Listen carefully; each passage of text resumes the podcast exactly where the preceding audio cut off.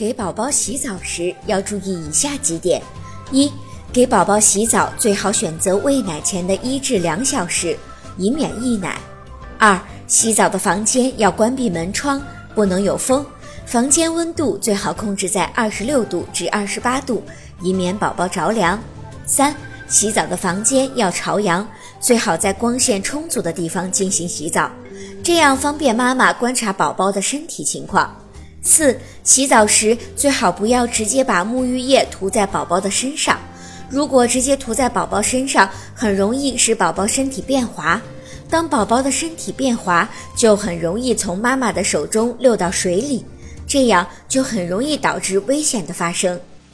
如果您在备孕、怀孕到分娩的过程中遇到任何问题，欢迎通过十月呵护微信公众账号告诉我们。这里会有三甲医院妇产科医生为您解答。十月呵护，期待与您下期见面。